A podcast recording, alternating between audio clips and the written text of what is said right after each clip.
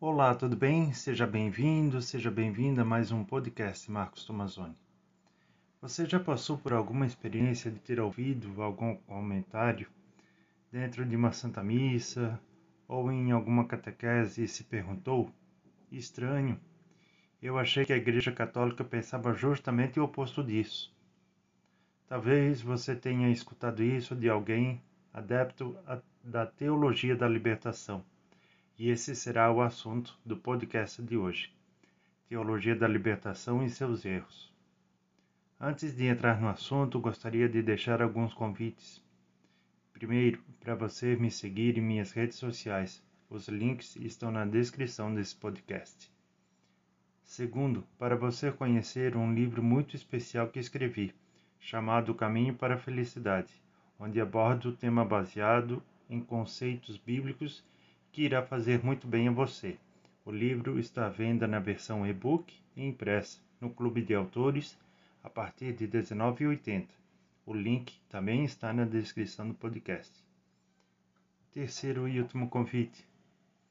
Se você está ouvindo o podcast pelo YouTube, peço que você se inscreva no canal, curta o vídeo para que ele ganhe mais relevância dentro do YouTube e chegue a mais pessoas. 10 itens que o Papa Bento XVI explica sobre os erros da teologia da libertação. Primeiro, a TL substituiu a palavra salvação por libertação, aplicada em cunho político. Propõe resolver o problema da injustiça social, especialmente na América Latina, pela mudança radical das estruturas do mundo, que são estruturas de pecado e do mal. Não é pela conversão pessoal, mas somente mediante a luta contra as estruturas injustas. E esta luta precisa ser uma luta política, pois as estruturas se mantêm e se consolidam por meio da política. Segundo item, para a teologia da libertação, a salvação tornou-se um processo político para o qual a filosofia marxista oferecia as diretrizes essenciais. Assim, a salvação tornou-se uma tarefa que o próprio homem podia realizar. A salvação consistiu, a partir de então, uma esperança exclusivamente prática. Terceiro item: o homem passa a ser o salvador do próprio homem. Anula-se a redenção que Cristo conquistou com sua cruz Aqui está o perigo da TL, de fundo marxista.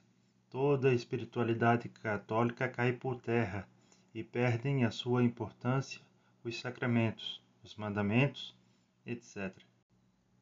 Quarto item: a teologia da libertação não entra em nenhum esquema de heresia até hoje existente. A subversão radical do cristianismo que torna urgente o problema do que se possa e se deva fazer frente a ela. Quinto item: a teologia da libertação se concebe uma nova hermenêutica, interpretação da fé cristã, como nova forma de compreensão, de realização do cristianismo na sua totalidade. Por isso mesmo, muda todas as formas de vida eclesial, a constituição eclesiástica, a liturgia, a catequese, as opções morais. Sexto item: os teólogos da libertação continuam a usar grande parte da linguagem ascética e dogmática da Igreja em chave nova, de tal modo que aqueles que leem e que escutam partindo de outra visão podem ter a impressão de reencontrar o patrimônio antigo.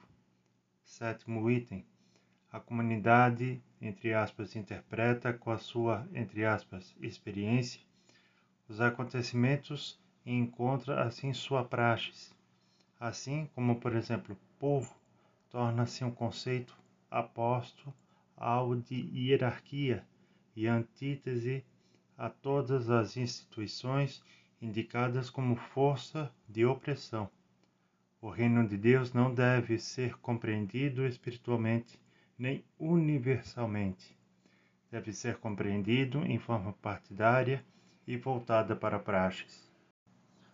Oitavo item: a teologia da libertação vê o magistério da Igreja, que insiste em verdades permanentes, uma instância inimiga do progresso, dado que pensa metafisicamente e assim contradiz a história. Pode-se dizer que o conceito de história absorve o conceito de Deus e de revelação. Nono item: o Êxodo se transforma em uma imagem central da história da salvação. O mistério pascal é entendido como um símbolo revolucionário e, portanto, a Eucaristia é interpretada como uma festa de libertação no sentido de uma esperança político-messiânica da sua praxis. Décimo item. A verdade não deve ser compreendida em sentido metafísico. Trata-se de idealismo. A verdade realiza-se na história e na praxis. A ação é a verdade. A única coisa decisiva é a praxis. A praxis torna-se assim a única e verdadeira ortodoxia. Espero que você tenha gostado desse podcast número 14. Não se esqueça de compartilhar com seus amigos e assim permitir que outras pessoas tenham acesso a essas informações. Grande abraço e até o próximo podcast, se Deus quiser.